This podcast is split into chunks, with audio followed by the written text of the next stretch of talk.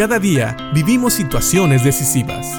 La Biblia nos da seguridad, nos anima y nos instruye. Impacto Diario con el doctor Julio Varela. Cuando en la Biblia hablamos de la sabiduría o leemos acerca de la sabiduría, podemos ver que la sabiduría nos libra de muchísimas cosas y más bien nos ayuda a vivir de cierta manera, de una manera que más bien traemos bien a nuestras vidas y agradamos a Dios. La sabiduría que viene de Dios siempre trae paz y prosperidad a la vida de las personas. No necesariamente es una prosperidad material, aunque también vemos en la Biblia que el hombre sabio es bendecido por Dios aún en lo material. Pero también la sabiduría nos libra de peligros aún mayores. Fíjate lo que dice Proverbios 15 en el versículo 24. En la nueva versión internacional, este versículo dice, el sabio sube por el sendero de vida para librarse de caer en el sepulcro. Qué interesante este versículo.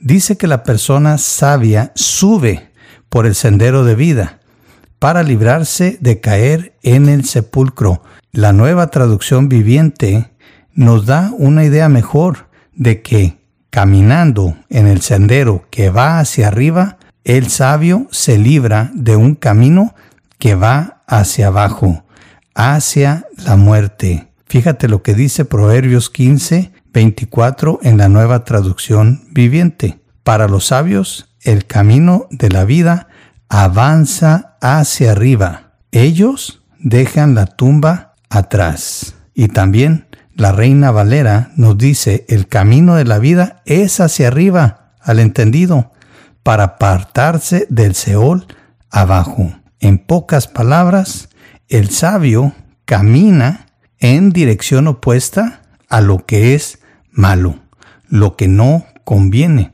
delante de los ojos de Dios y podríamos pensar que tampoco conviene delante de los ojos de los hombres. Ellos dejan la muerte atrás. Eso es lo que nos dice precisamente la nueva traducción viviente. Ellos dejan la tumba o el Seol atrás. Así, los sabios caminan de tal manera que avanzan en esta vida evitando los problemas evitando las dificultades, evitando cosas que puedan ser malas para Él. Claro, sabemos que caminar con Cristo no significa que nunca vamos a tener problemas, pero sí que vamos a evitar problemas innecesarios y que también muchas veces por andar con Dios, Dios puede ayudarnos a llevar una vida próspera, una vida larga, una vida llena de bendición. Así que pensemos en esto y pensemos en nuestro caminar. ¿Cómo caminamos? ¿Como sabios o como necios? Si no sabes cómo diferenciarlo, piensa lo siguiente.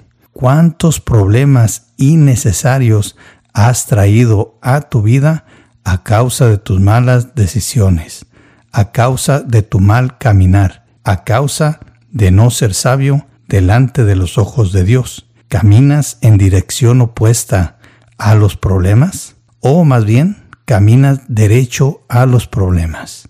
Esa es la gran diferencia entre un sabio que camina avanzando hacia arriba y otro que camina hacia abajo, hacia el Seol, hacia los problemas, hacia una vida que no agrada a Dios. Piensa en esto y que Dios te bendiga.